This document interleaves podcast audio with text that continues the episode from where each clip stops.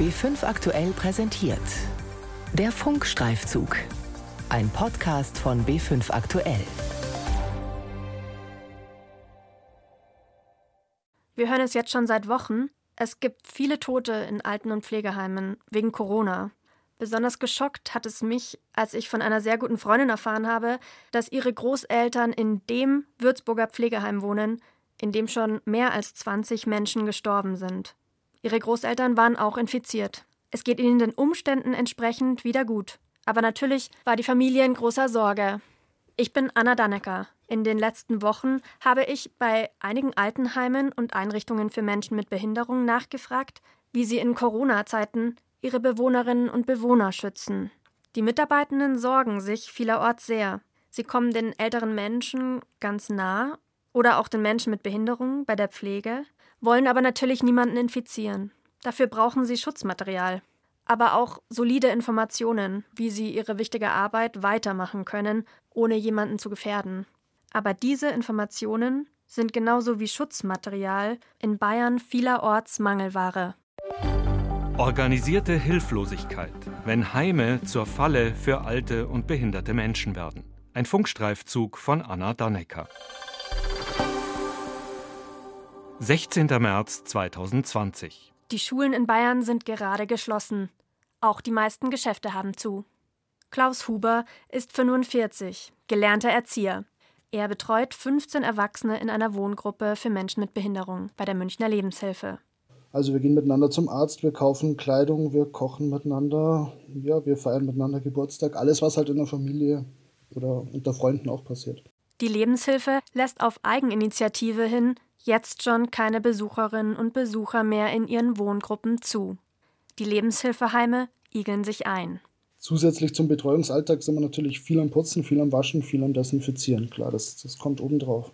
Denn die Mitarbeiter wissen, wie verletzlich ihre Schützlinge sind. Wir betreuen Menschen, die zu einer Risikogruppe gehören, die Vorerkrankungen haben, die alt sind. Ähm, klar, das ist natürlich schon heftig.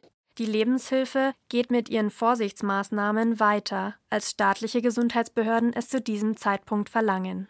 Mitte März hat die bayerische Regierung noch kein Papier herausgegeben, in dem das Tragen von Mund-Nasenschutz als präventive Maßnahme in Heimen empfohlen wird. Zusätzlich gibt es die Empfehlung des Robert Koch Instituts, ressourcenschonend, also sparsam mit Schutzausrüstung umzugehen, was einige Heime auch als Anweisung an Mitarbeitende weitergeben. Stefan Görres ist Professor für Pflegewissenschaften an der Universität Bremen. Er betont, dass Mitarbeitende in Heimen manchmal auch diejenigen sind, die eben ein Virus ungewollt natürlich dann auch einschleppen. Und das ist natürlich für beide Seiten eine hohe Belastung, insbesondere natürlich eine hohe psychische Belastung auch. Ende März spitzt sich die Corona-Krise zu. 20. März 2020.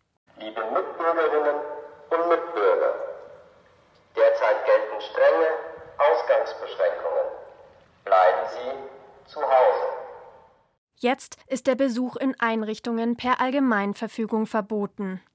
In einem Würzburger Pflegeheim sind neun Menschen gestorben. In einem Heim für Menschen mit Behinderung in Nordrhein-Westfalen ist ein Bewohner gestorben. 14 sind infiziert. Es ist erst der Anfang. Die Abstandsregeln gelten auf der Straße.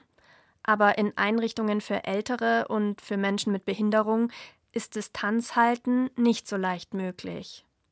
Wie groß die Verunsicherung in manchen Einrichtungen ist, zeigt ein Hilferuf, der uns aus Franken erreicht. Mitarbeiter eines großen Trägers von Behinderten- und Altenheimen wenden sich an den Bayerischen Rundfunk. Den Leuten geht's nicht gut. Man kann nicht eineinhalb Meter Abstand halten. Wenn ein Downy auf dich zukommt, dann tut er das einfach. Wir können nicht mehr raus und drehen am Rad. Es gibt nur einen kleinen Garten. Wir nennen keine Namen, auch nicht den Namen des Trägers. Die Mitarbeitenden wollen anonym bleiben.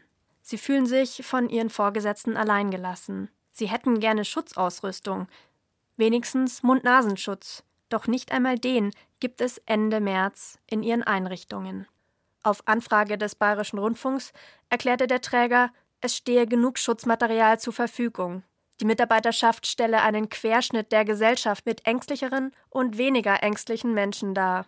Die Mitarbeitenden bekommen E-Mails von ihrem Arbeitgeber mit Hinweisen, dass die Händedesinfektion knapp sei, was nicht zur Beruhigung beiträgt. Die Mitarbeiter sind genervt, weil man sich auf so engem Raum befindet. Wenn die Bewohner sich anstecken, sterben sie. Die Informationen fließen nicht. Dass Informationen fließen, ist wichtig. Bei der Lebenshilfe in München funktioniere das gut, meint der Erzieher Klaus Huber. Er fühlt sich sicher, sagt er. Wenn jetzt einer hustet oder niest, dann kläre ich das nicht mit meinen Kolleginnen ab, sondern ich wende mich dann schon tatsächlich an meinen Bereichsleiter und bespreche das weitere Vorgehen mit ihm ab. Andrea Inneberger von der Lebenshilfe Berchtesgaden ist Einrichtungsleiterin von drei Wohnhäusern und kümmert sich um die Sorgen ihrer Mitarbeitenden. Anfangs waren sie sehr verunsichert und wussten dann auch nicht, wie ist das mit Masken. Überall hört man, Masken sind zu wenig. Wie wird das sein, wenn wir einen Fall haben könnten? Sie telefoniert jeden Tag mit ihren Einrichtungen und beantwortet individuelle Fragen per Mail. Sie steht im engen Kontakt mit dem Gesundheitsamt. Inzwischen ist eigentlich Beruhigung eingekehrt durch das, dass sie wirklich mit sehr, sehr vielen Stoffmasken versorgt wurden und auch mitbekommen haben, dass wir umgehend, wir hatten schon zweimal jetzt Bewohner, die erkrankt waren und wo dann umgehend sofort die geeignete Schutzausrüstung geliefert wurde. Seit Ende März empfiehlt die Lebenshilfe in München, Mund-Nasenschutz im Alltag zu tragen. 29. März 2020. Seit zwei Wochen ist der Corona-Katastrophenfall in Bayern ausgerufen. Die bayerische Staatsregierung gibt Handlungsanweisungen für Alten- und Pflegeheime sowie Behindertenheime heraus. In dieser Handlungsanweisung ist kein präventives Tragen von Mund-Nasenschutz vorgeschrieben. Nur die Basishygiene, die allen Bürgerinnen und Bürgern empfohlen wird. Hände waschen, husten und niesen in die Armbeuge, Abstand halten. Der Behindertenbeauftragte der bayerischen Staatsregierung, Holger Kiesel, erklärt dem BR Ende März, ein Problem, das tatsächlich absolut alle haben, ist eben dieser eklatante Mangel an Schutzausrüstung und Desinfektionsmitteln. Ein flächendeckender präventiver Schutz für die Heime ist zu diesem Zeitpunkt nicht möglich. Auch der Träger von Alten- und Behindertenheimen in Franken hat jetzt Infektionsfälle unter den Mitarbeitern und in einem seiner Heime. Zuerst sind es sieben Bewohner, dann neun, schließlich 18, die unter Quarantäne stehen oder im Krankenhaus behandelt werden. Der Arbeitgeber ruft in den Mitarbeiterinformationen zur Solidarität auf. Die Versorgung mit Desinfektionsmitteln und Schutzausrüstung sei weiterhin eine große Herausforderung. Mitarbeitende beginnen damit, Mundschutz aus ausrangierter, gewaschener Bettwäsche zu nähen. Ein Pfleger sagt uns, er fände es nicht angenehm, Mundschutz aus alter Bettwäsche zu tragen, die etwa mit verschiedenen Körperausscheidungen in Berührung gekommen sei. Er habe damit ein Problem. Gleichzeitig quält es die Mitarbeitenden, die sich anonym an uns gewendet haben, dass sie möglicherweise infiziert sind, es aber nicht merken und gesundheitlich vorbelastete Bewohner der Heime anstecken könnten. Ich stehe mit normaler Kleidung da und putze ihnen die Zähne, wasch sie. Was sie zusätzlich irritiert, die Nachricht verbreitet sich, dass Anfang März ein Bewohner einer Behinderteneinrichtung gestorben ist. Wir fragen beim Träger der Alten- und Behindertenheime nach, telefonieren mit der Pressestelle.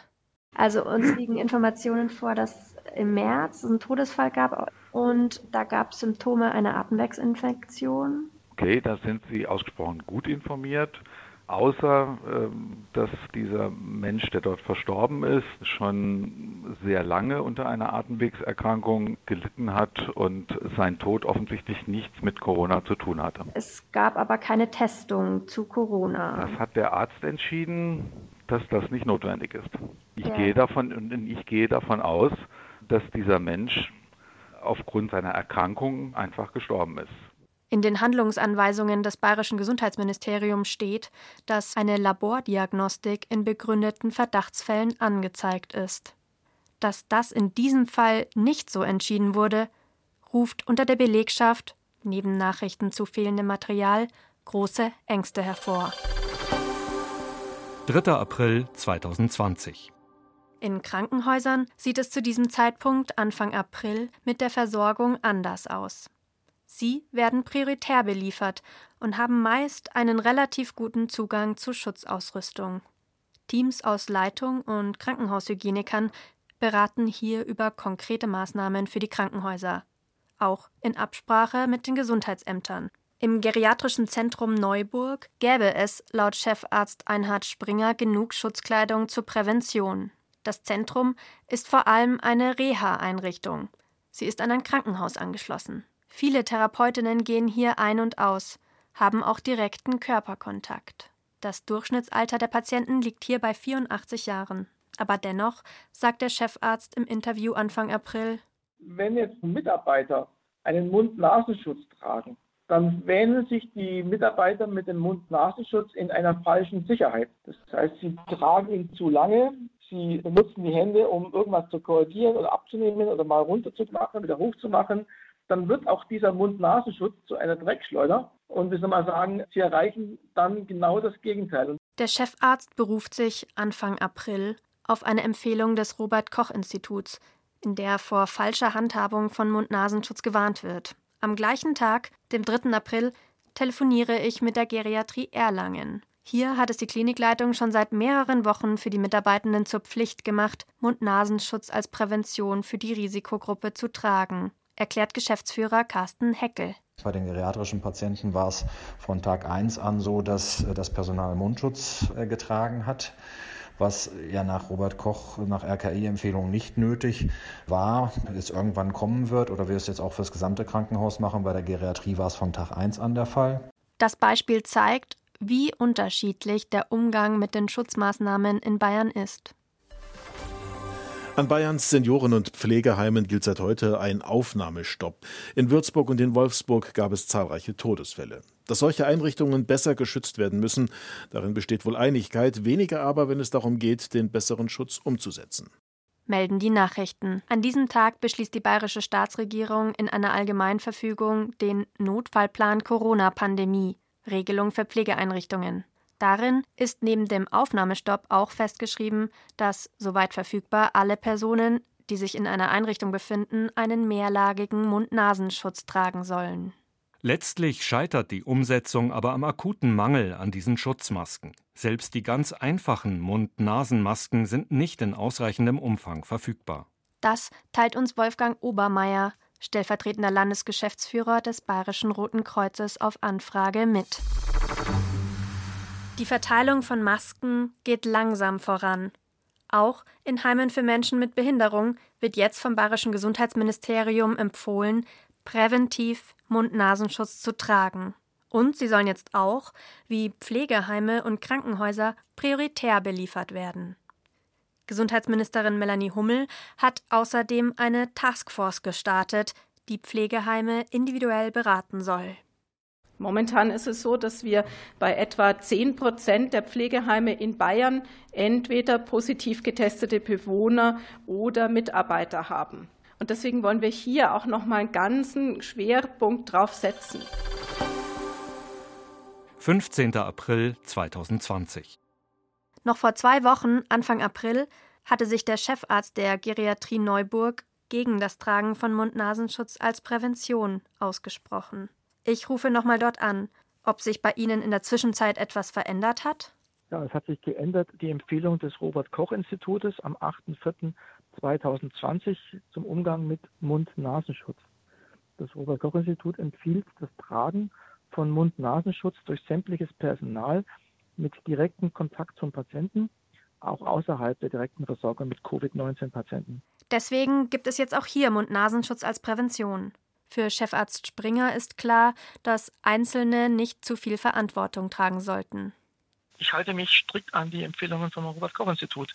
Denn wir brauchen ja irgendein Institut, ja, das uns wissenschaftliche bestätigte oder wissenschaftlich erhärtete Empfehlungen geben kann. Das können wir nicht einzelne Ärzte unter uns machen, sondern wir brauchen hier jemanden, der uns als Referenzzentrum das uns vorschlägt. Meist ist das lokale Gesundheitsamt der nächste Ansprechpartner. Andrea Inneberger von der Berchtesgadener Lebenshilfe musste ihr Personal auch lange anweisen, Material sparsam einzusetzen. Das hat sich jetzt, Mitte April, etwas entspannt. Es wurden von allen Seiten viele Anstrengungen unternommen, Material zu beschaffen. Trotzdem bleiben auch hier noch viele Fragen, die auf die Einrichtungsleitung einprasseln fragen, wie war das mit der Arbeitskleidung, wie muss ich da vorgehen, dass ich da mit der chemischen, thermischen Wäschevorgang, dass ich das richtig mache. So Fragen auch, wie verhält sich das mit Spaziergängen, wenn ich draußen bin? Trage ich dann auch eine Schutzmaske? Lauter solche Fragen. Darf ich mit meiner Gruppe im Garten grillen oder darf ich nur mit zwei Personen in den Garten? Es gibt weiterhin keine Pflicht, den medizinischen Mund-Nasenschutz zu tragen. Wir haben eigentlich nur die Auflage, praktisch Masken zu tragen, sage ich mal bei Verdachtsfällen wirklich jetzt. Diese FFP2-Masken. Wir bieten es aber den Mitarbeitern an, wenn sie jetzt wirklich äh, Pflegesituationen haben, wo sie wirklich nochmal intensiveren Körperkontakt haben oder mit schwerbehinderten Menschen im Duschen gehen, dass sie diese verwenden. Aber Pflicht ist es derzeit nicht nur in Verdachtsfällen. Auch dank Einzelzimmern und kleinen Wohngruppen konnte sich die Lebenshilfe in Bayern vor Fällen schützen. Doch in Alten- und Pflegeheimen steigen die Infektionszahlen weiter. 20. April 2020. Es ist ein schwarzer Tag für Aschau. Dort wird bekannt, dass in einem Pflegeheim 15 der 70 Bewohner verstorben sind.